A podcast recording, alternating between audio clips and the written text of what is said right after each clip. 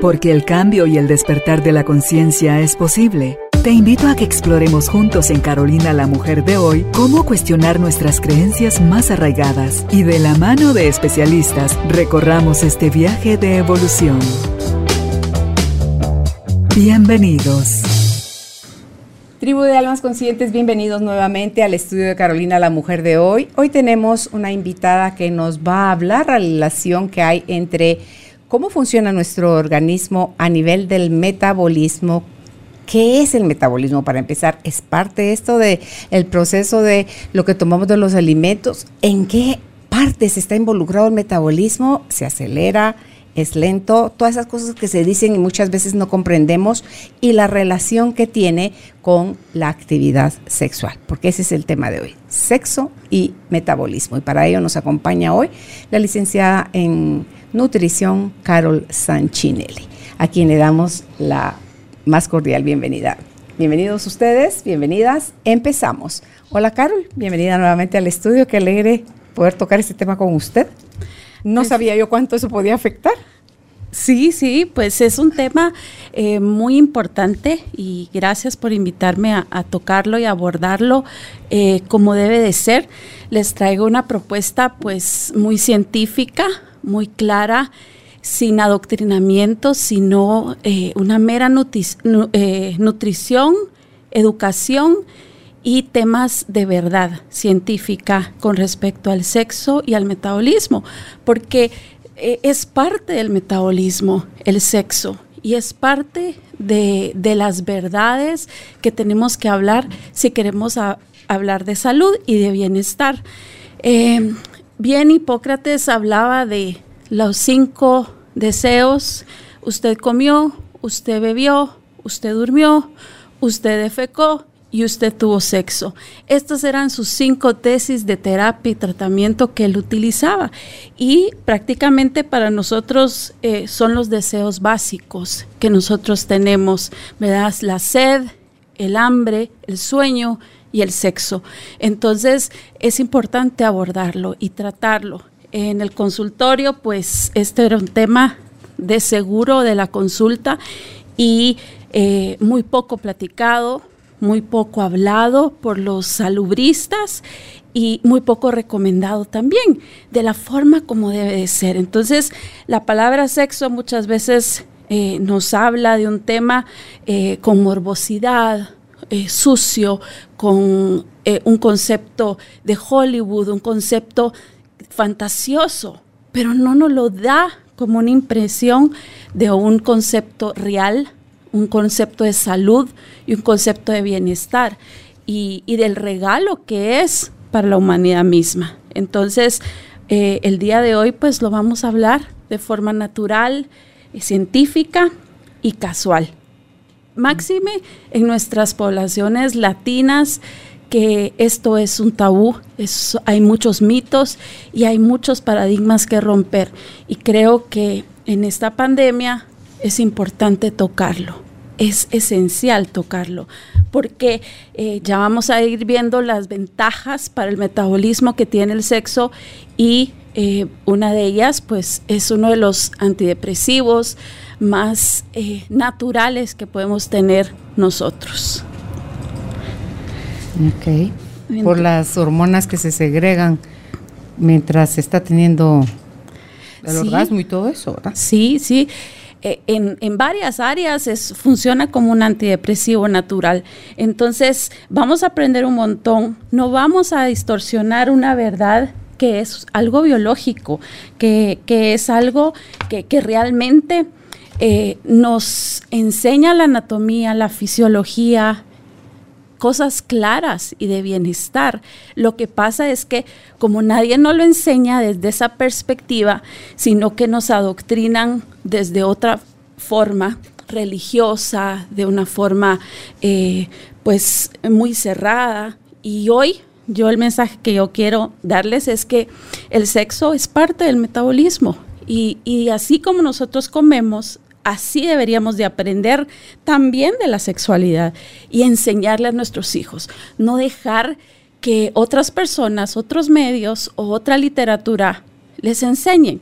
Hay varios libros, uno de los libros que, que consulté en esto decía, el sexo lo enseño yo, ¿verdad? A mis hijos los educo yo en esta área.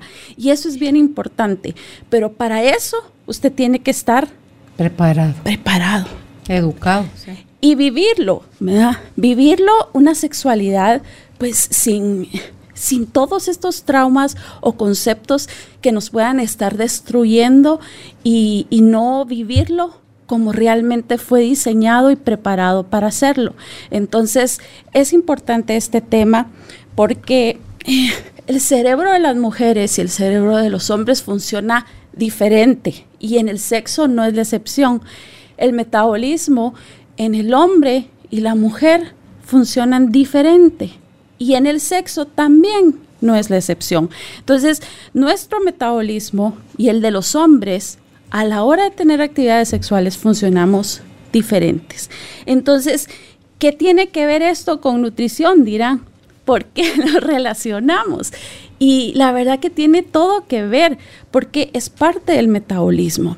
Mucho se habla que, que el sexo nos colabora en, aumentar eh, la cantidad de calorías que quemamos, en bajar de peso, en ser un antidepresivo. Entonces hay muchas cosas que se hablan, pero realmente se practica para esos beneficios o cómo lo estamos haciendo. Entonces tenemos que sacarle la mejor ventaja a, a este regalo que nosotros tenemos en nuestras manos. Entonces, tenemos que hacer que el sexo también sea prioritario para la salud. No, ay, si me dan ganas. No, también es algo prioritario para el bienestar cardiopulmonar, para el bienestar inmunológico, para el bienestar emocional. Y todo eso es algo que necesitamos urgente en esta época. Entonces, hablar del sexo es hablar de metabolismo, hablar de, de, salud y hablar de bienestar. Entonces, es muy importante si nosotros no le damos una tilde, una connotación a la palabra, sino ser más libres en, mencionarla incluso, ¿verdad? Y, decir eh, que, que sí es un acto sexual, pero es un acto de amor, un acto de salud, un acto de, bienestar, un acto natural. Entonces podemos encontrarle tantas palabras maravillosas a la palabra sexo y a veces es lo que menos encontramos. Si le preguntamos a algún adolescente lo que dice un reggaetón y define sexo por lo que dice un reggaetonero. Entonces necesitamos darle el mensaje y el significado y la definición correcta, primero a qué es sexo y luego nosotros como adultos prepararnos y afianzarnos de lo que realmente es verdad científica y trasladarla. Empezamos por ahí entonces, ¿qué es sexo? ¿Qué es sexo? Bueno, primero podemos decir que es biología pura. Realmente el sexo, eh, yo al estar estudiando esto, eh, estaba queriendo hacer una analogía de qué sucedía en nuestro metabolismo, porque graficar todo, todo lo que sucede cuando todo lo que se involucra. Eh, todo lo que involucra cuando empieza toda la fase de deseo sexual, que es una de las primeras etapas de, del sexo, y se me viene a la mente una sinfonía. ¿verdad? Ahí una sinfónica está el maestro, que podría ser nuestro sistema nervioso, actuando y diciendo que empiece. Vamos, ¿cómo está el viento? Vamos pulmones a respirar. ¿Cómo está el corazón? El corazón, los violines, el corazón de la, de la orquesta. Entonces todos tienen que estar afinados, listos, todos nuestros sistemas eh, eh, glandulares para poder emprender esa armonía que viene y poder hacer los silencios, las pausas y de liberar todas esas hormonas que se van a liberar en ese momento. Entonces, cuando uno está sentado escuchando una orquesta uno no se espera que va a venir, ¿verdad? Y, y, es emocionante. Y empieza todo a orquestar, a dar los instrumentos. Y ese es una armonía de placer, una armonía que viene a dar salud. Entonces, así sucede el metabolismo y empieza todo su, cuerpo a armonizar, a tocar todos sus sistemas y órganos, porque cada uno está involucrado. Empecemos por los sentidos en la fase de deseo. Luego ya vienen sus órganos, sus sistemas. Y luego llega a la fase de su meseta, su, su relajación. Y empiezan también las hormonas a, a disfrutar de esa sinfonía que acaban de escuchar. Entonces, una analogía muy oportuna es podrían explicar eh, de esta forma a sus hijos que eh, el sexo tiene varias etapas. Está la etapa de deseo sexual, está la etapa de excitación meramente, luego tenemos una faceta de, de la meseta, donde eh, el hombre y la mujer, cada uno por sus partes, viven y disfrutan de una manera diferente.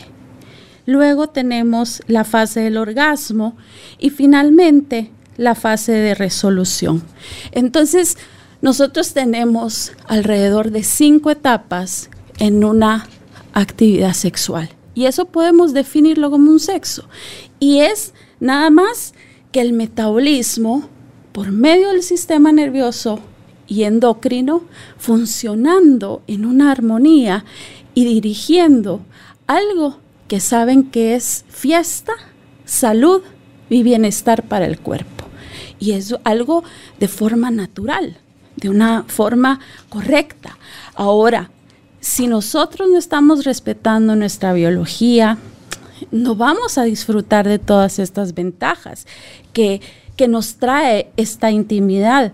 Si nosotros venimos y, no conceptualizamos el sexo como, un, por ejemplo, un tónico cardiovascular, que así se puede describir como un antidepresivo natural, entonces nosotros siempre lo vamos a ver desde otra perspectiva.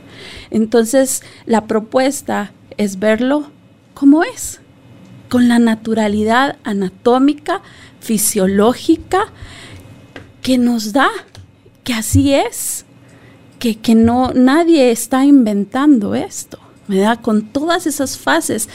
A mí me gusta mucho observar los animales y, y me alegra mucho ver cuando, cuando ven el pavo real, no sé si lo han visto en los... Le coquetea. Le coquetea, le vibra, da los pingüinos le cantan.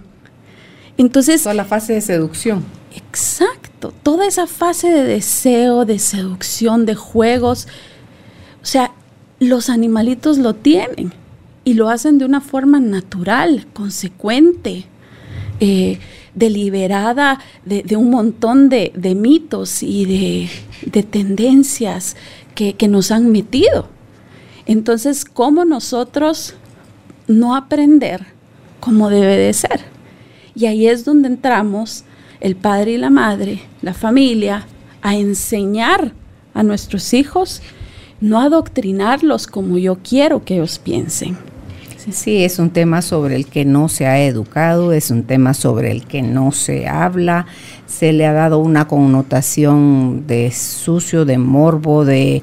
Eh, cualquier cosa, por eso no estamos educados los papás, ni nuestros papás, ni nuestros abuelos, y así nos podemos ir para arriba, a menos que alguien decida romper esa cadena y empezar a actuar diferente, porque se ha vivido más desde una parte instintiva, más desde nuestra parte animal, que es esa como que el instinto de reproducción y el placer y la irresponsabilidad, Carol, porque ojalá y nos activáramos sexualmente cuando ya estamos como más maduros, más responsables, más conscientes.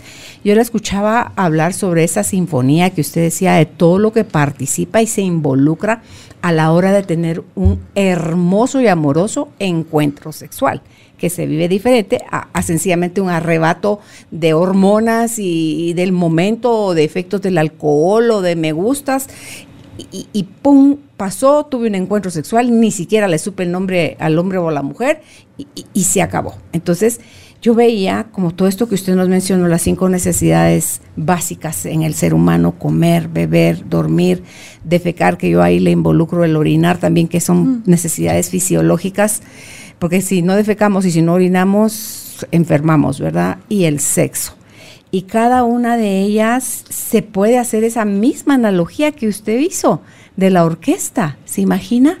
Comer mm. y hacerlo bajo ese mismo efecto, dormir.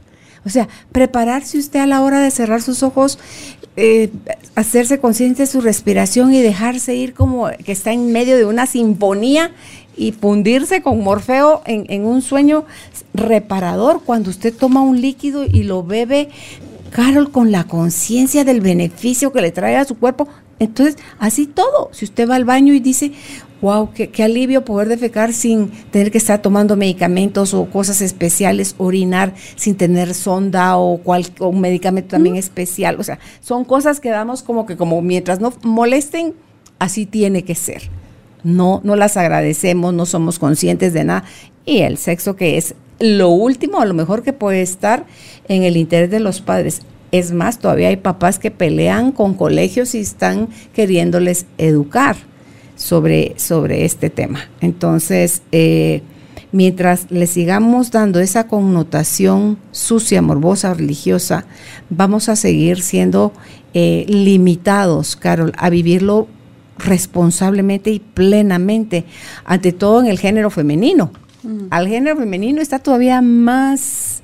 Eh, usted es mujer, mire, aquí a un lado, usted no hable de eso, usted no toque esos temas, usted no lo practique, usted no pida, usted no se le ocurra, nada, porque eso es, eh, se imagina el peso y la carga para los hombres que hay sobre qué tipo de personaje tienen que ser ellos en la cama para satisfacer a alguien que está totalmente desconectada de sí misma y tiene que venir del otro todo el placer, cuando no es así, la realidad no es así, Carol. Entonces, la importancia de, de poder aprender que hasta que no cambiemos el interés por aprender, de asociar y saber que más allá de puramente placentero, es súper saludable tener uno actividad sexual, pero tenerla de manera responsable, porque cada cuanto tenemos relaciones sexuales realmente, Carol, por placer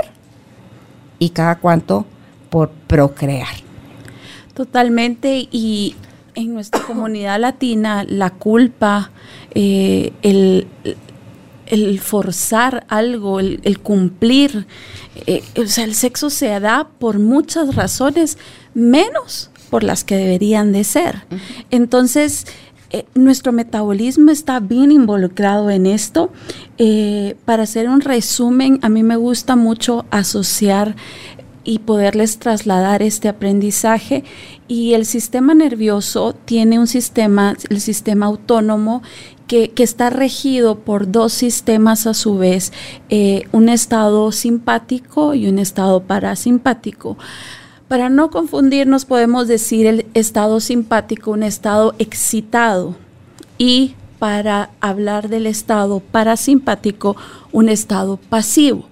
Cuando hablamos de esto, es algo que van trabajando sinérgicamente. Estos dos sistemas eh, neurológicos trabajan, se enciende uno, se apaga el otro, viene el otro, o muchas veces van en comunión trabajando eh, ambos. Entonces, este es el balance natural que debería de haber. El estado excitado es el que nos permite la acción, eh, defender, pelear, correr, huir en una situación determinada. Y, se activa metabólicamente tal cual un switch. Entonces, en un estado de alerta, el, sistema excitado se activa. ¡Pling! Huye, corre, alerta. Entonces, e, es una situación que el metabolismo está viviendo. Ahora, en este punto, cuando uno está en un estado excitado, los niveles de deseo sexual no están. ¿Por qué? Porque está apagado ese deseo, esa libido. ¿Por qué? Porque él está concentrado sobrevivir. en sobrevivir. El punto, Carolina, que hoy por hoy, normalmente un ser humano eh, activaba 20, 30 minutos su sistema excitado, simpático, pero ahora lo activan 8 horas al día. Mm, el estrés. Y si no es que más. El estrés, la luz, la computadora, el celular. Hay mucho estímulo, ¿verdad? Hay que está mucho. afectando el sistema nervioso central. Y hay mucha excitación, y valga la pena decir la palabra excitación, pero no es la excitación de la fase sexual, es excitación de todas estas eh, radiaciones, el wifi, por ejemplo, que encontramos, todo eso genera un estímulo. Las gaseosas, eh, El azúcar, el todo. azúcar, todo eso excita el sistema nervioso eh, simpático. Entonces, ¿qué estamos haciendo para ser más parasimpáticos, más pasivos? Entonces, este sistema busca el reposo, el descanso y en este momento es donde sucede la digestión. En este momento es donde le dan permiso al cuerpo a, estar eh, trabajando sus intestinos y otras situaciones de nuestro metabolismo. Entonces, ¿dónde va a suceder la sexualidad? En el momento que yo estoy relajada. Pero no me tengo que ir al extremo, porque si no entro en un estado depresivo, ¿verdad?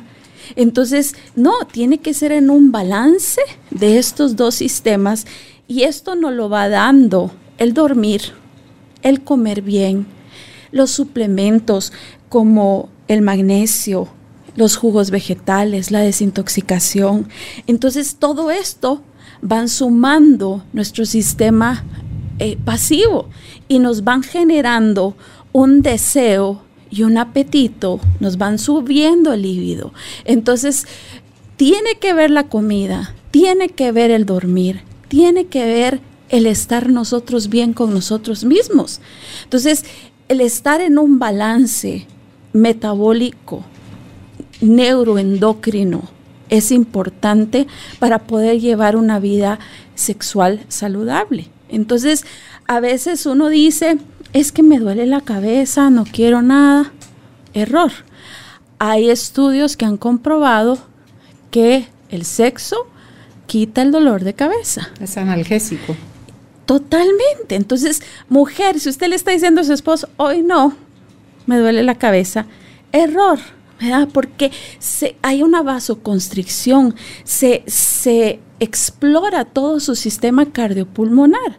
Entonces, esta es la base del metabolismo y el sexo que nosotros podamos hacer un balance entre nuestro sistema simpático y parasimpático, poder vivir en un estilo de vida saludable. Esta es la propuesta de esto. Y el estilo saludable implica dormir bien, dormir las horas que deben de ser, comer saludablemente, no tener sobrepeso, consumir eh, frutas, vegetales. Entonces, de esa forma, nosotros estamos colaborando y contribuyendo a que nuestro sistema funcione como anatómicamente y fisiológicamente fue creado, porque fue creado, Carolina, en una perfección. Cuando yo estudiaba esto y me metí, oh, me, me, me, gusta el asunto, eh, profundizar en el tema, y cuando voy viendo el metabolismo y cómo empiezan a funcionar y todo el cóctel de hormonas que empiezan a surgir a raíz de los juegos sexuales, de la primera fase de, la actividad sexual. Entonces, no podemos privar a nuestro cuerpo de ese deleite, de ese regalo, pero tenemos que aprender a disfrutarlo y aprender de que todo es una consecuencia en la salud. Una cosa lleva a la otra y es por eso importante cuidar ese estilo de vida. Sí, en eso escuchaba hoy una charla del doctor Mario Alonso Piuch y decía él que, por ejemplo, Carol, la gente que es muy enojada, que vive frunciendo el ceño y se pone botox en esta parte del entrecejo, dice que es gente que si se enoja le dura menos tiempo el enojo porque la gente que está bajo estrés no es gente que esté relajada, feliz, sonriendo, ¿no? Entonces las hormonas de cortisol se le disparan. Y decía él, otro secreto que puede ayudar a manejar mejor toda esa situación es sonría, pero no, no así, ¿no? No, no, no, no espele el diente, es sonría y haga que esta comisura que hay aquí en los ojos se marque porque su cuerpo al oír eso, así usted no esté pasando nada divertido, solo haga el, el gesto de, de risa.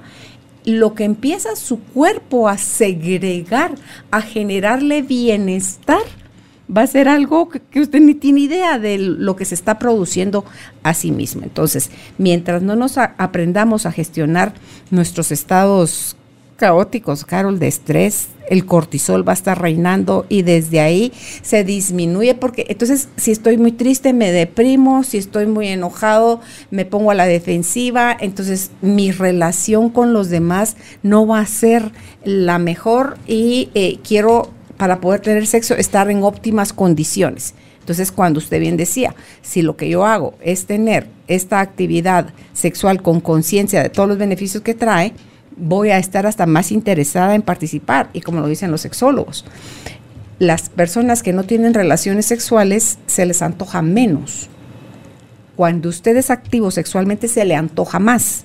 Entonces, tiene que hacerlo para que se le antoje más. Y por algo tienen que empezar, ¿verdad? Si no es activo, pues entonces actívese. ¿Cómo? Haciendo ejercicio, bajando de peso, concientizando que esto es parte de su salud. Porque fíjese, eh, yo les quiero vender el sexo no como lo vende Hollywood o como lo venden eh, la pornografía. No, yo les quiero vender eh, fuera de fantasías, o sea, la realidad de que la, intimidad sexual es algo natural y saludable. Fíjense, en, el doctor Gordon Gallup y la doctora Rebecca Brunch de la Universidad Estatal de Nueva York hicieron un estudio evaluando el contenido del semen, que es el líquido que eyacula el hombre en un acto sexual. Entonces, el semen tiene más de 50 sustancias, escuchemos, 50 sustancias psicoactivas para en beneficio de la mujer. Entonces nosotros estamos que tomamos melatonina para dormir, que tomamos eh, eh, estrógenos para regularnos y, y, empezamos a tomar un montón de cosas. Y el semen tiene cortisol, estrógenos, oxitocina, prolactina, melatonina, serotonina, o sea, tiene un pool de 50 sustancias bioquímicas que van a ayudar a que sus arterias, a que sus vasos sanguíneos, linfáticos, vengan y funcionen de una forma correcta, porque así fue creado. Ese es el beneficio. ¿verdad? Entonces, nos trae un montón de ventajas y esto es algo que, que usted tiene que decir, voy a empezar por mi salud esto es parte para mi bienestar. No es que con aquel no porque no quiero y se castiga. Y, la mujer no le mira este lado amable. Pero también tiene que tener, la mujer si no está siendo bien tratada, Carol, si no es respetada, si no se siente amada ni valorada, será Brad Pitt, pero usted no quiere que le pongan una mano encima. O al revés también, Carolina, si el hombre no es motivado. Al final quiero compartirles un estudio que hizo el doctor Gary Chapman de qué decía el hombre y qué decía la mujer, de cómo mejorar su intimidad sexual. Y, es todos estos puntos que es necesario, no solo el, acto sexual, sino es necesario todo lo que conlleva a, a ir ahí. Pero también tenemos que ir aprendiendo y una cosa va a llevar a la otra o viceversa, ¿verdad? Entonces, eh, hay muchos estudios que han dado eh, la pauta de que científicamente el sexo puede sustituir el ejercicio. Y, que es igual que el ejercicio, entonces si no tiene sexo eh, o si no tiene ejercicio, pues compensa uno de lo otro. Y llama la atención que eh, hicieron este estudio en la Universidad de Quebec, en Canadá, y compararon a dos grupos. El grupo A era eh, un grupo que hizo 30 minutos de eh, ejercicio en una banda y fue monitoreado con un 92% de, de precisión por medio de un brazalete para ver cuántas calorías quemaba. Y del otro lado estaba el grupo que se monitoreó eh, haciendo 25 minutos de actividad sexual. Y entonces arrojaron algunos datos. Eh, escuchemos. Un hombre en 30 minutos quema un promedio de 276 calorías. Una mujer quema 213. Ustedes dirán, ah, la quemamos menos, ¿verdad? Casi 60 calorías menos. Sí, pero ellos queman más porque tienen 40% más de masa muscular que la mujer. Y la mujer tiene un 30% más de grasa. Entonces ahí es la diferencia entre que ellos queman más calorías y que nosotros. Ahora bien, ese grupo que hizo 25 minutos de sexo se quemó en una actividad sexual 101 calorías hasta 300 calorías, los hombres. Y las mujeres quemaron un promedio de 70 calorías por actividad sexual. Entonces, esto nos viene a concluir que no podemos sustituir una cosa por la otra del todo. ¿sí? Tal vez el hombre en calorías de 100 a 300 versus 276 es muy parejo. Pero nosotros las mujeres nos conviene más hacer ejercicio 213 calorías versus 70 calorías en una actividad sexual. Pero los beneficios... Los vínculos, Carol, el vínculo. Que trae la actividad sexual. Entonces, puede eh, combinar las dos. La propuesta es combine las dos. En el consultorio yo a la mayoría de las personas que pregunto, ¿usted tiene actividad sexual? Generalmente no la tienen y no la disfrutan y, no creen que es importante. Entonces es importante educar de esto porque vale la pena eh, perdonar, vale la pena retomarlo, vale la pena dejar atrás muchas cosas y empezar de nuevo, porque esto es un regalo que nos estamos perdiendo y, se lo pierde tanto el hombre como la mujer. Yo creo que el mayor regalo, Carol, es el vínculo que se puede generar cuando se hace con amor. Porque se puede hacer sencillamente a lo animal, pues, o sea, por, por placer instintivo. Y eh, si a eso vamos, mejor váyase por el autoplacer. Total. si usted se da autoplacer, usted hombre o usted mujer, se autoplacer, resulta que todo eso que usted está describiendo va a suceder igual. Mm. ¿Por qué? Porque el corazón se acelera, porque las hormonas se segregan, porque, o sea, todo, usted puede alcanzar un orgasmo, si es el hombre puede eyacular. Entonces, que no necesariamente, que eso es algo que se confunde también, que el orgasmo del hombre es la eyaculación. No, el hombre puede tener un orgasmo y no eyacular.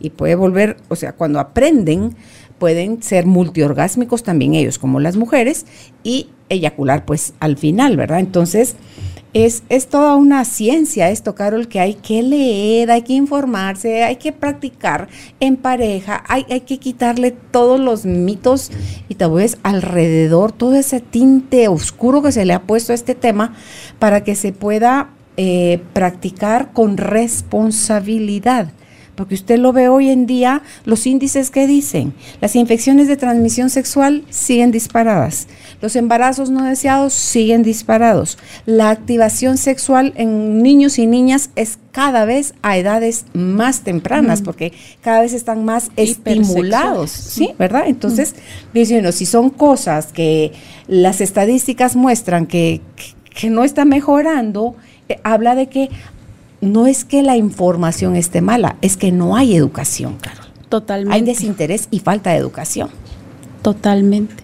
Fíjese que la educación sexual empezó en los años 60 en Estados Unidos con el presidente Nixon. Empezó a educar sexualmente, pero más allá de la palabra educar es adoctrinar lo que ellos querían enseñarnos no lo que realmente es, porque en ningún momento en el colegio o en los libros nos hablan de una educación espiritual, física y de alma. O sea, nos hablan de, del sexo eh, como ellos quieren imprimirlo. Y esto es más profundo porque ese vínculo es un vínculo tridimensional, o sea, no solo es un beneficio metabólico de salud, y, como dijera Arjona, ¿verdad? no es lo mismo hacer el amor ¿verdad? que tener sexo, ¿sí? O sea, el punto es que, que, no estamos educados y quienes nos deben de educar somos nosotros, los padres, a las próximas generaciones. Sin ir muy lejos, eh, a mí no me educaron sexualmente. yo, yo no fui educada. Yo aprendí sexo al llegar a la universidad, abrir una biología de Billy y entenderlo como tal. Entonces es importante enseñarlo a los niños y como debe de ser, buscar recursos. Hay literatura y nosotros como padres y, constructores de una sociedad, modelar la sexualidad, modelar lo que debe de ser, ¿verdad? Pero eh, lastimosamente en nuestro país los índices de incesto, de abuso sexual, todo. Entonces, el sexo para una niña que mira abuso sexual, que ha vivido abuso sexual, es un concepto totalmente errado de miedo y de temor.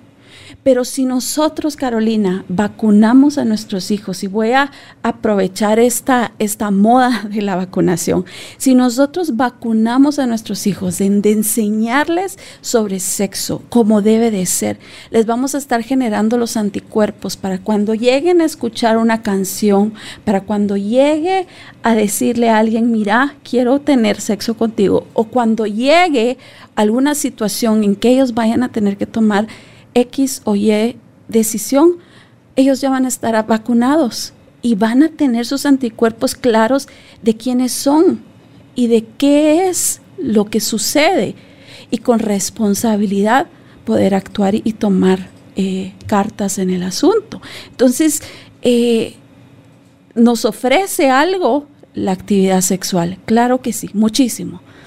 ¿No la venden? Sí, pero, ¿qué le es lícito a uno y qué le conviene?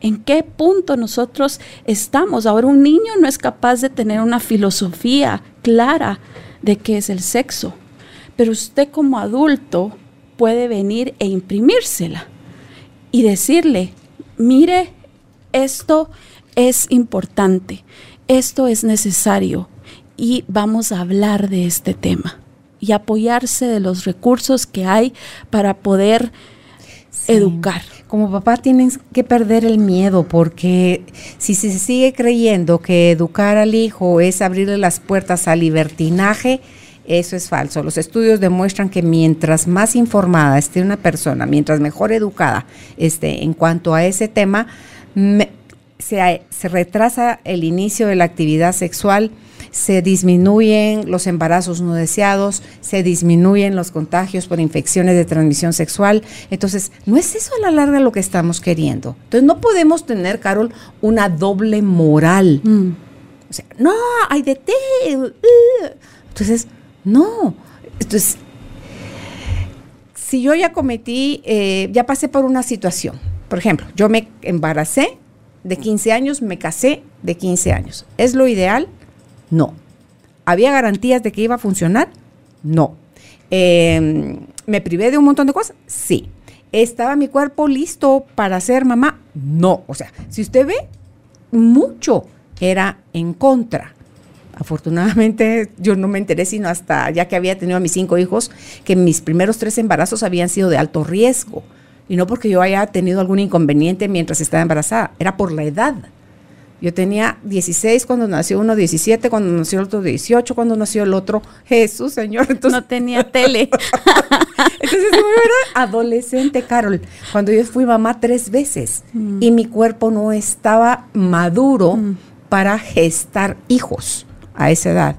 El cielo y la providencia son las que yo viví embarazos sanos, yo tuve partos sanos, yo tuve tres hijos sanos. Entonces, pero es como que, ay, después de los 35, igual embarazos de alto riesgo. Entonces, cuando no hay educación, Carol, yo creo que la, madre de todos los males es la ignorancia. Y la ignorancia viene de la falta de interés de educarnos, porque hoy en día hay muchísima más información. Cuando usted mencionó la década de los 60, que eh, se pusieron de moda las anticonceptivas y la época hippie y la rebelión y todo esto, esos son unos de los logros para la mujer, creo yo, Carol, porque todavía hasta el 2000, ¿qué fue que me dijo la ginecóloga? Nosotros en Guatemala la mujer no podía decidir ella sobre su cuerpo, sobre la maternidad. Era el hombre. Yo me recuerdo hace muchos años, Carol, la publicidad de un centro que cuida aquí esto en Guatemala, eh, iba dirigida al hombre cuando las hacían los anuncios en dialecto en de las diferentes regiones de Guatemala, la publicidad iba dirigida al hombre, porque era el hombre el que iba a decidir si la mujer cuántos hijos iba a tener, en qué momento los iba a tener, y nosotras un cero a la izquierda.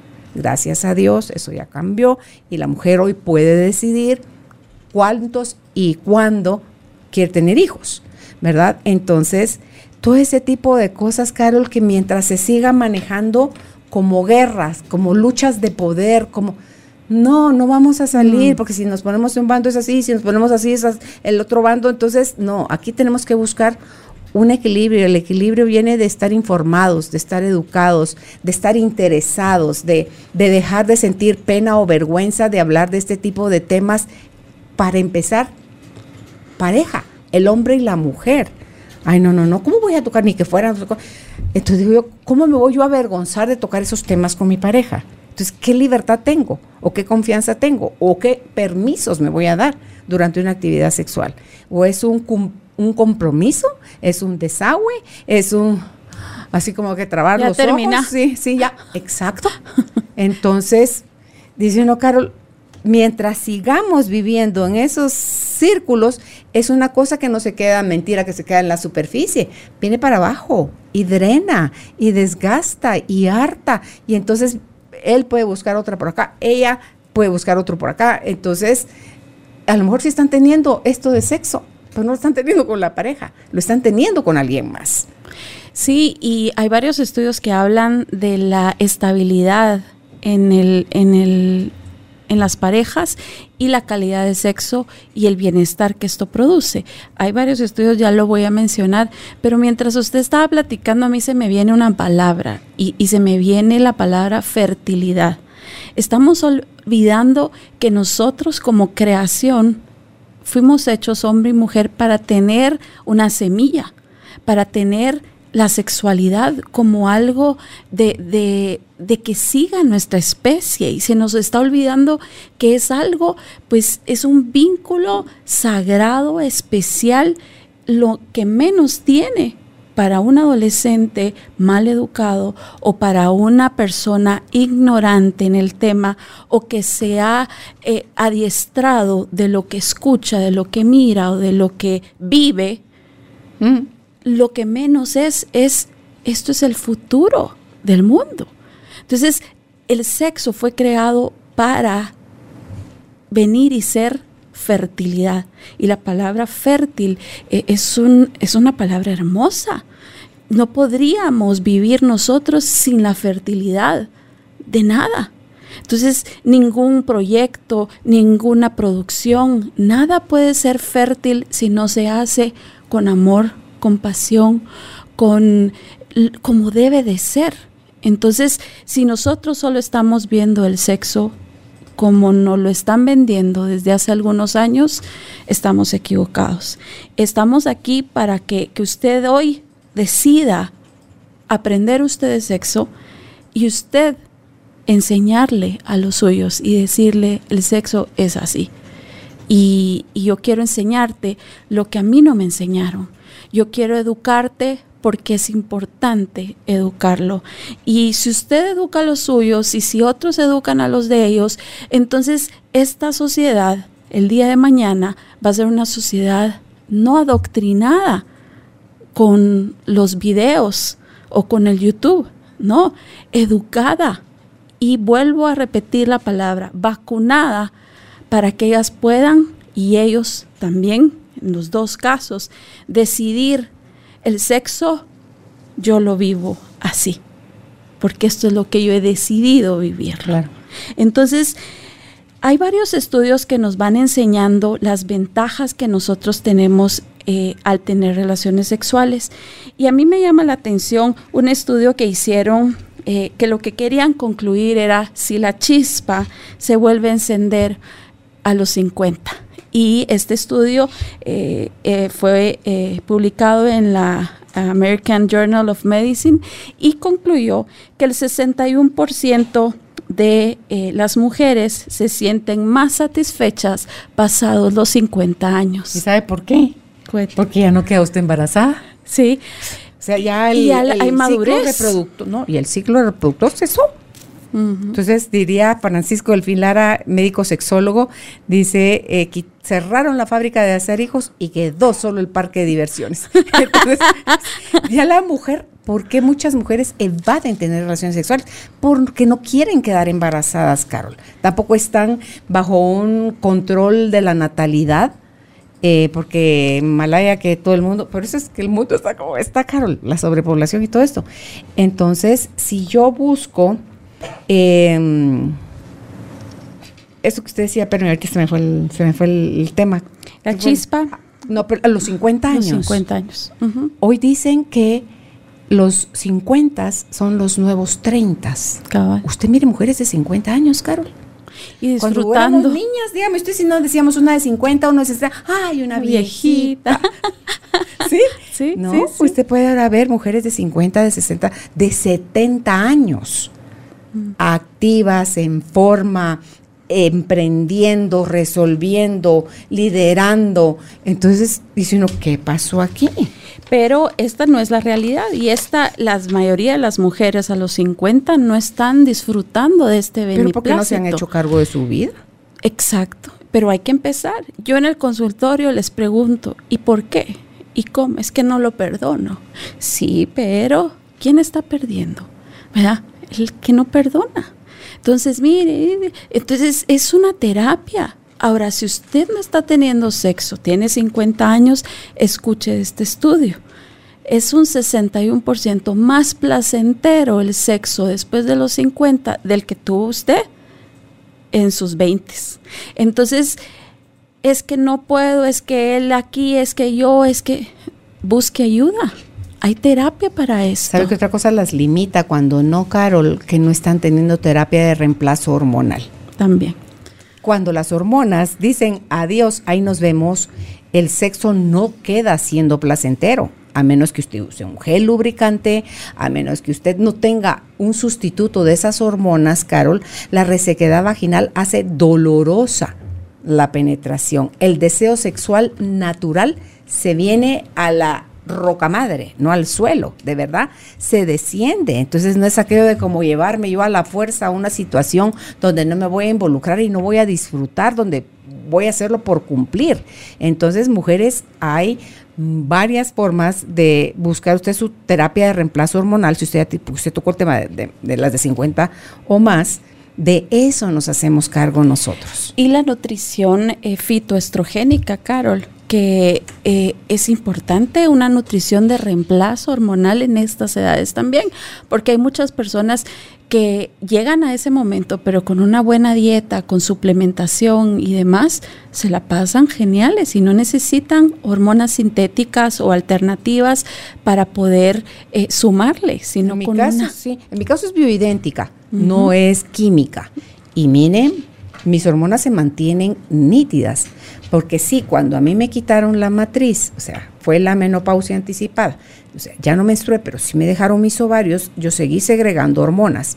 Pero llegó un momento en que mi cuerpo decía, ¿qué, es esto? O sea, yo estoy tan en conexión con mi cuerpo, Carol, que el insomnio, la irritabilidad, empieza a usted ver queda en el pelo, en la piel, el deseo sexual se desaparece, o sea, son muchos signos que le dicen a uno, aquí esto no está normal. Entonces voy y me hago mi prueba de las hormonas sexuales, ah, pues con razón. Entonces busco el reemplazo, inicio con algo químico, Después mi cuerpo me dice, deja lo químico, busca algo natural. Llego a las hormonas bioidénticas, de eso tengo nueve años de estarlas usando, porque yo no, no me gusta ponerme esas cosas químicas. Entonces, mire, Carol, porque yo no veo mi vida como que mi vida tiene más valor si yo sufro los bochornos, si yo sufro del insomnio, si yo sufro de la irritabilidad, tanto para llorar como para pelear. Yo a eso no le miro vida. No, y es victimizarse de esta situación, ¿verdad? Y cada quien ha vivido lo que sabe que ha vivido. Carol, y por el otro lado, estoy hablando de la mujer. Uno tiene pareja. Y normalmente va uno contemporáneo con su pareja. Y resulta que a su pareja también va a llegar el hombre, va a llegar a la andropausia. Entonces, él también, mm, el descenso hormonal en los hombres es menor, pero también lo hay. Pero si hay algún padecimiento, si hay sobrepeso, si hay obesidad, hay depresión, hay escasez de dinero, hay cualquier otra situación que le afecte a él en la parte psicológica, emocional, Carol, también él va a tener deficiencias. Entonces, caballeros, eso también es para ustedes por favor busquen ayuda, porque el urólogo está para acompañarlos a ustedes y la mujer, eh, vamos al ginecólogo. O sea, no nos busquemos santificar a través del sufrimiento, Carol, cuando si a través de la alimentación y a través de este tipo de suplementos y a través de este tipo de terapias de reemplazo hormonal podemos estar. O terapias psicológicas también. También. Porque es importante. Ahora, yo veo algo en la consulta y es el sobrepeso, que es algo muy determinante, y la salud cardiovascular. Para eh, llevar a cabo estos beneficios del metabolismo y el sexo. Y el peso es una pieza clave y muchas veces esa es la razón de victimizarse, la razón de no tenerlo. ¿Por qué? Porque no me siento bien conmigo misma, él no se siente bien con él mismo, eh, el abdomen prominente hace que el pene se, se retraiga y hasta cierto punto pareciera más corto. Entonces, y la mujer, el apetito sexual se disminuye. Entonces, el peso realmente pesa a la hora de hablar de sexo. Y si usted no está resolviendo eso, es importante resolverlo y, usted va a tener una vida más placentera. O sea, hay vida después de los 50. Se puede encender esa chispa y eh, en los hombres es tan importante la actividad sexual porque es un marcador precoz de las enfermedades cardiovasculares. Cuando nosotros estamos eh, teniendo una buena actividad sexual a nivel del hombre, quiere decir que hay una buena salud eh, cardiovascular, pero están interconectados. Si no hay una buena actividad sexual, pregunte y vaya al, al, médico, al cardiólogo y pregunte cómo está. La disfunción, disfunción eréctil es un marcador precoz de enfermedades cardiovasculares que se pueden prevenir. Entonces, el sobrepeso, las enfermedades cardiovasculares, problemas hormonales. Entonces, vamos viendo cómo es de esencial para un metabolismo saludable. Entonces no es solo, mire, quiero bajar de peso, hágame una dieta y deme suplementos. No, esto trasciende más allá de.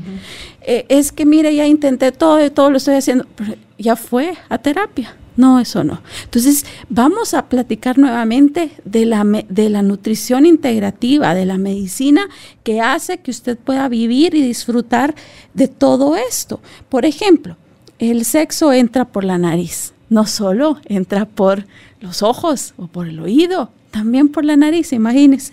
Hay un estudio del Journal de Neuroscience que dice que la fémina es estimulada por el sudor del hombre.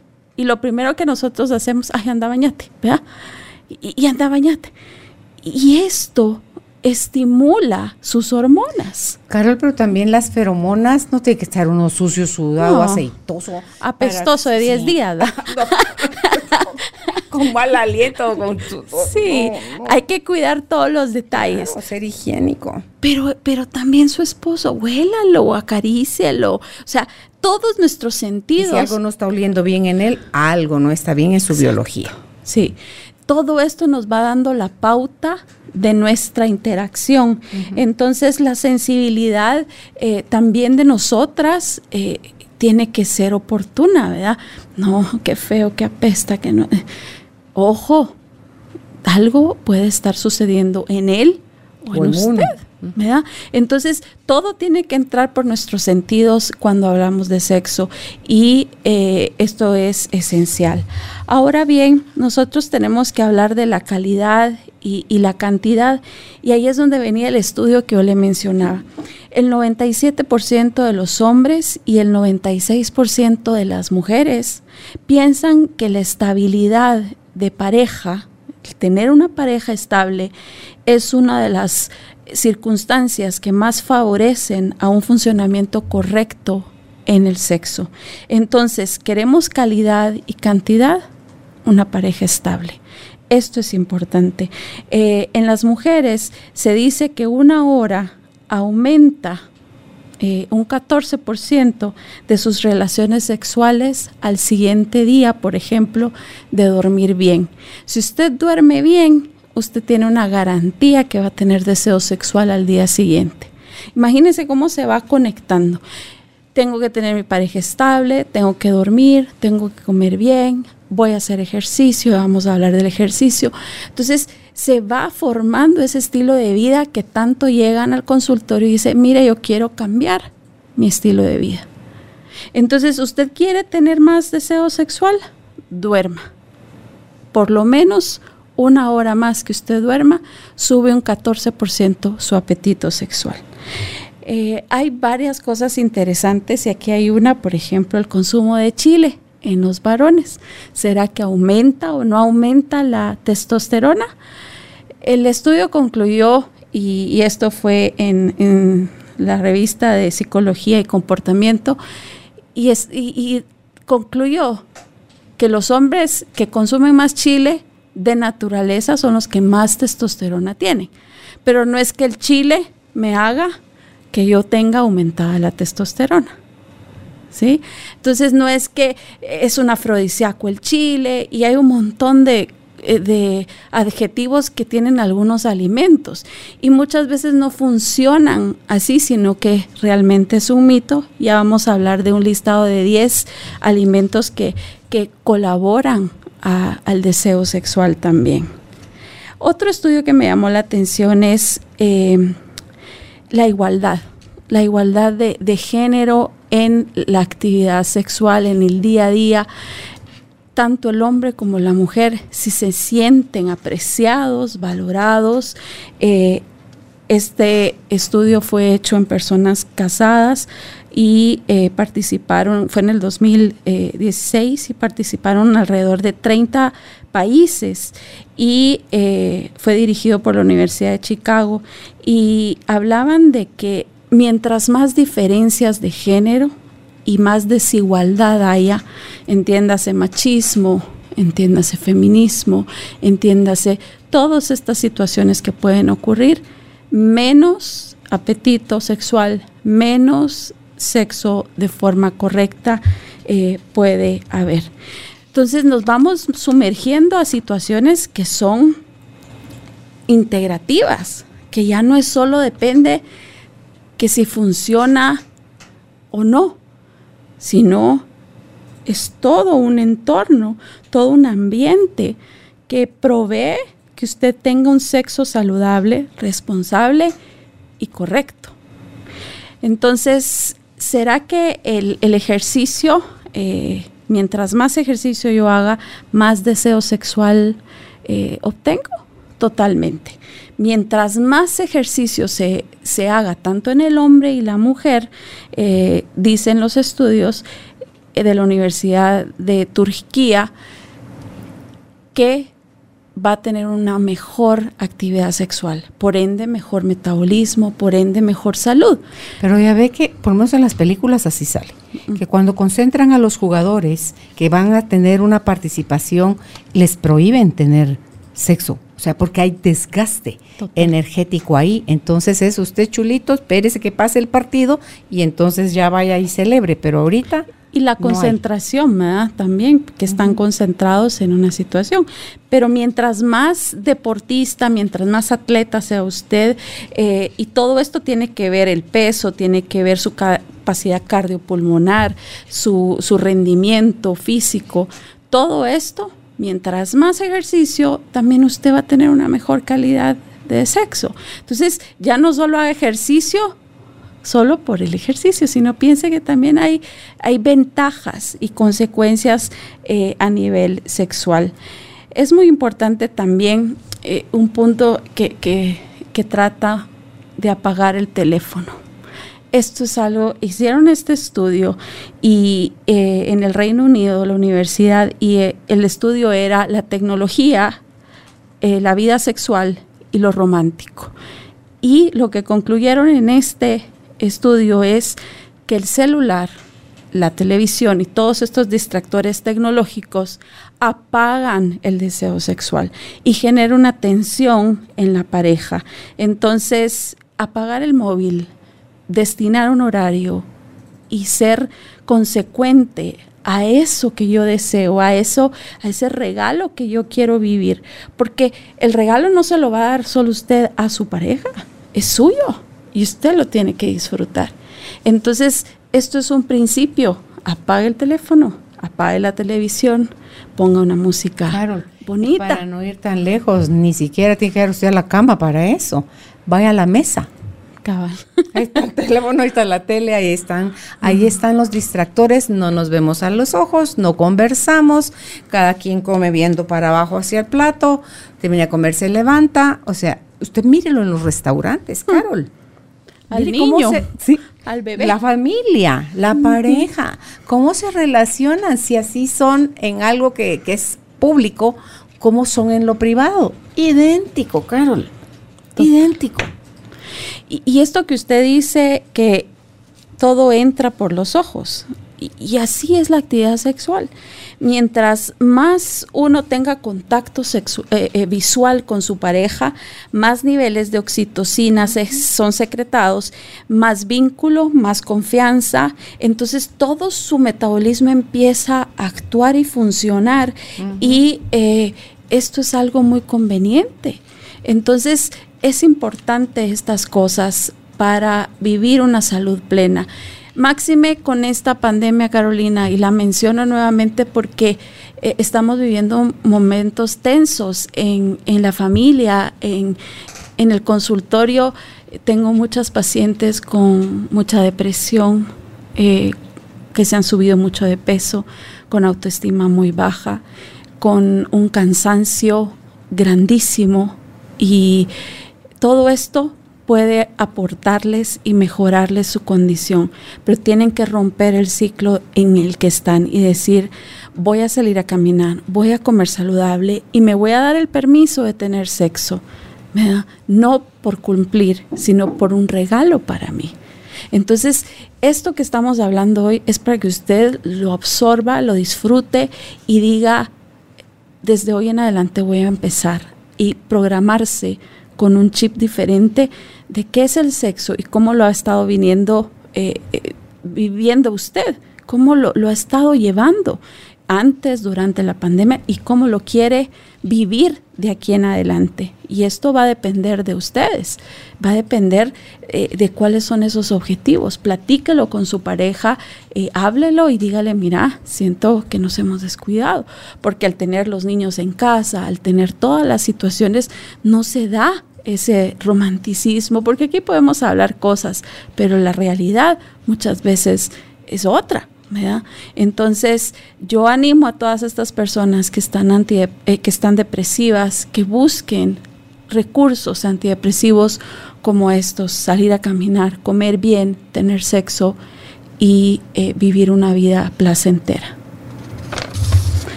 Finalmente, quiero compartirles eh, los alimentos y el sexo. ¿Qué, es lo que realmente es, es cierto y, y qué hay de verdad en esto? Algo que, es muy interesante es la semilla de linaza. El consumir la semilla de linaza hay varias fibras que, que lo promueven, pero eh, esto nos ayuda a, que contener un tener un nivel de omega 3 y de aminoácidos más conveniente y los valores de espermatozoides y toda la formación del metabolismo para el sexo se van dando y son más favorables. Esto es un estudio que comprobó que los valores ricos de antioxidantes que contiene la semilla de linaza son importantes. Entonces ya no pensemos en función este alimento es afrodisíaco, no, en función a este alimento es científicamente comprobado que me va a beneficiar no solo en el factor sexo, sino también en otras áreas. La otra podría ser los frutos secos.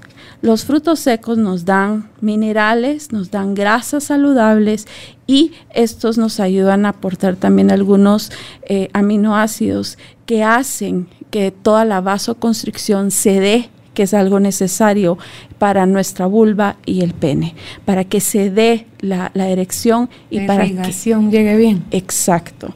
Eh, luego tenemos el apio. El apio Tal vez no es el más sexy de todos los alimentos porque eh, el chocolate, las fresas, que son los alimentos que llaman afrodisíacos, pero el apio nos eh, da eh, a nuestros órganos una gran ventaja y principalmente en la mujer, el deseo sexual. tiene la capacidad de aumentar el deseo sexual y algo muy importante es que no tiene calorías, como puede tener un chocolate o algún otro recurso. Entonces tome en cuenta el consumir apio en su alimentación. De ahí nos vamos al chocolate y sí, el chocolate es algo que, funciona como un estimulante principalmente en las mujeres y hay evidencia científica de esto y estimula nuestras endorfinas y nos eh, genera placer, felicidad, bienestar. Entonces es algo importante también a considerar. O sea, consumir el chocolate que sea el de 70 y algo o el 80 algo por ciento de, o sea, de no azúcar. Cabal, sí, si no estamos... Comemos el chocolate comercial y no ese es el, el, camino. Sí, la idea es promover nuestro eh, sistema nervioso pasivo para que nosotros podamos ver esas ventajas. También tenemos los mariscos, que eso por mucho tiempo se, ha eh, creído eh, que benefician el contenido espermatozoide y eh, por su alto contenido de zinc. Tenemos el azafrán, que tal vez no se utiliza mucho en nuestra cultura, pero sí, ¿verdad? en culturas eh, europeas sí, pero el azafrán es uno de, esos eh, alimentos también que ayudan y que también es un antidepresivo natural. Entonces, consumir azafrán, según estudios, eh, han verificado que ayuda y también está dentro de las especies que controlan el peso. Entonces, eh, consumir sustancias picantes, eh, no en el sentido del chile que he hablado, sino en el sentido como la cúrcuma, como el jengibre, como el azafrán, todas estas eh, recursos picantes ayudan a que nuestro cuerpo también se esté desinflamado y que esté funcionando antidepresivamente de una mejor manera. También hay varios estudios que dicen la sandía que la sandía ayuda a relajar los vasos sanguíneos y eh, que tiene un efecto también en el hombre de estimulación eréctil. Es un beneficio que se le, eh, eh, da a la sandía. También tenemos la granada y hay un estudio que se hizo en el Reino Unido y el zumo de la granada es un efecto bien positivo para los varones y te también ayuda a disminuir el estrés. Entonces, son alimentos nuevos que van saliendo y que van diciendo, si se hizo un estudio, si hay evidencia, entonces a consumir granada. También eh, otro alimento es el plátano. El plátano por sí mismo tiene bastantes ventajas y eh, proporciona muchísima fuerza a nivel muscular por su alto contenido de potasio. Entonces, eh, se han encontrado efectos eh, a nivel de, del orgasmo y de las ventajas que puede tener el plátano o el consumir el plátano para el sexo. Y finalmente el espárrago. El espárrago es una rica fuente de vitamina E y que estimula todas las hormonas sexuales. Entonces, esto es un listado de, de 10 alimentos que nos ayudan a venir y tener eh, ventajas y que nos estimulan todo el deseo y el apetito sexual. Claro, el consumo de licor. Sí, ese afecta? totalmente es algo negativo, es un efecto contrario. Y, no solo contrario en el sentido del metabolismo y su función hormonal y, de su fase de, excitación, sino que, que eso no es hacer el amor, definitivamente, ¿verdad? Tener relaciones sexuales con alguien ebrio, con una mujer ebria, realmente sale de todo lo que hemos estado platicando aquí. Eso no es. que relajar, o sea, que se tengan que tomar unos tragos, en el caso de ella, para relajarse y desinhibirse y poderse dar permisos, no es ese el camino. No, el camino es estar consciente totalmente, ¿verdad? dispuesta y lista eh, de, lo que está haciendo, de, de, esa comunicación, porque finalmente es un lenguaje de amor el que está sucediendo. Y si no lo aprendemos a ver así, menos lo vamos a poder enseñar y trasladar esa visión a nuestras nuevas generaciones que están ávidas de aprender si alguien necesita aprender de sexo son nuestros niños desde primero primaria. Hay material en toda la primaria para buscar educación sexual. Y hoy que están en homeschool, hoy que están en casa, pues debemos de aprovechar nosotros como padres la oportunidad para aleccionarlos de esto.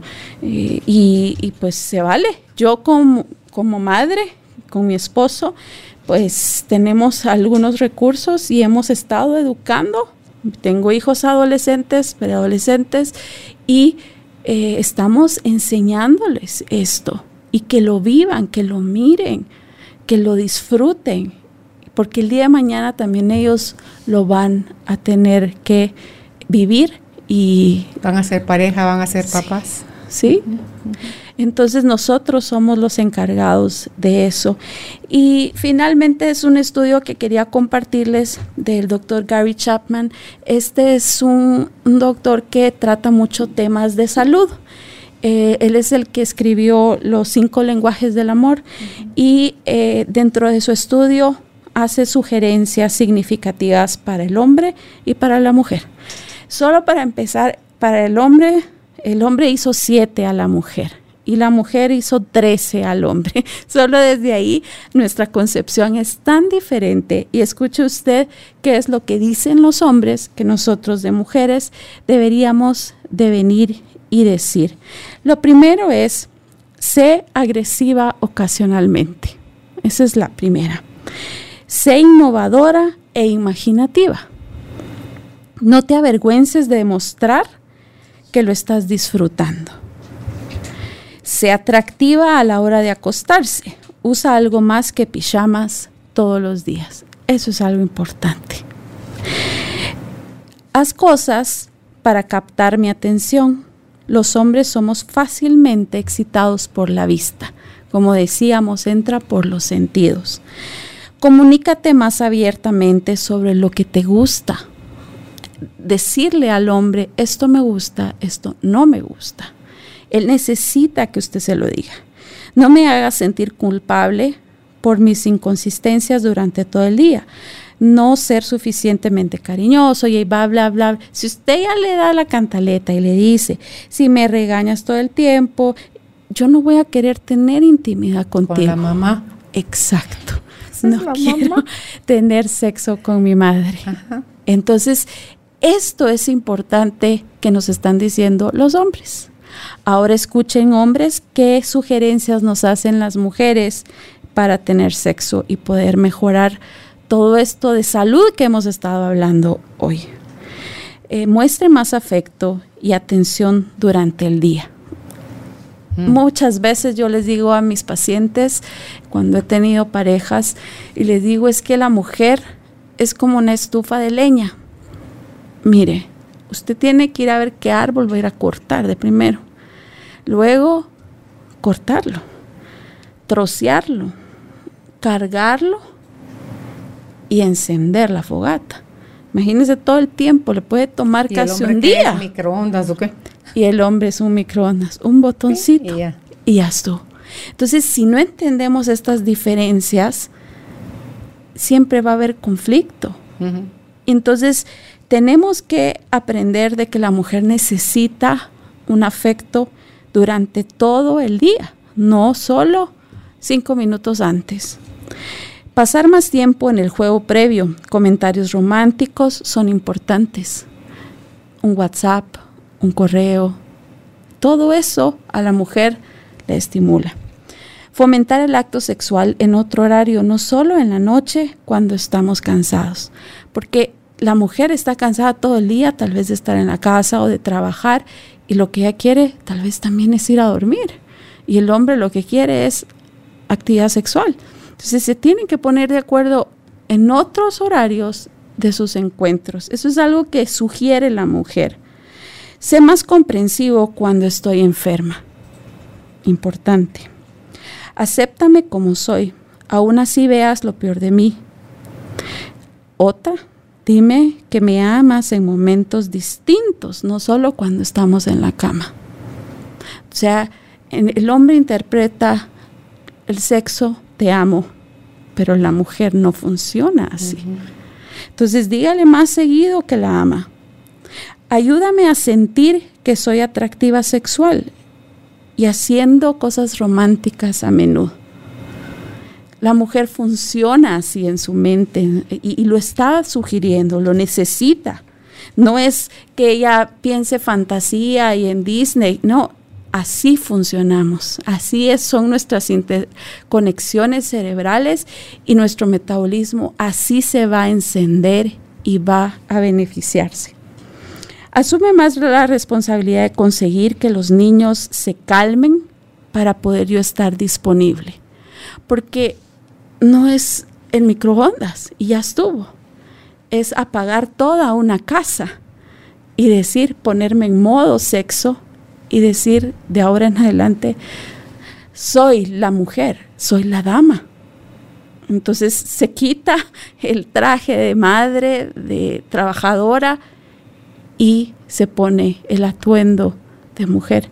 Entonces usted ayude, porque la obligación es de los dos, los dos son padres.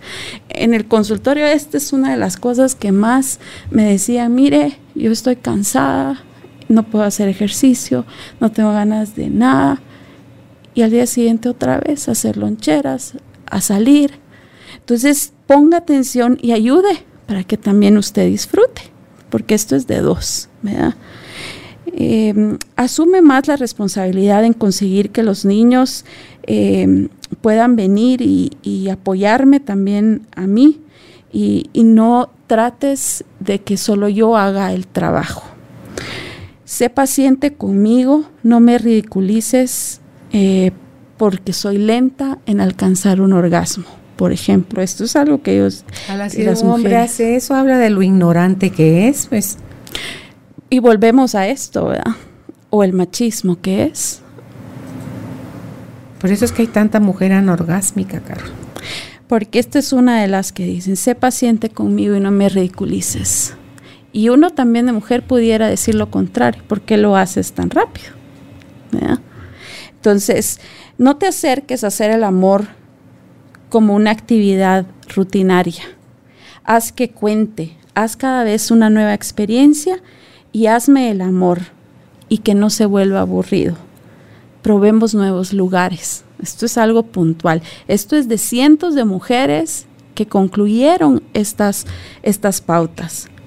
Nunca intentes hacerme el amor cuando tengas sentimientos negativos contra mí o contra nadie. Por favor, espera que las cosas estén bien. Entonces, estos son el hombre y la mujer hablándonos y diciéndonos, esto es lo que yo necesito. Un estudio gringo ese. Sí, del doctor Gary Chapman. Si fuese latinoamericano, eso sería no me castigues. Total. Quitándome el sexo, porque es lo que hacen muchas mujeres. Castigan a su pareja negándose sexualmente. Y es un acto de manipulación.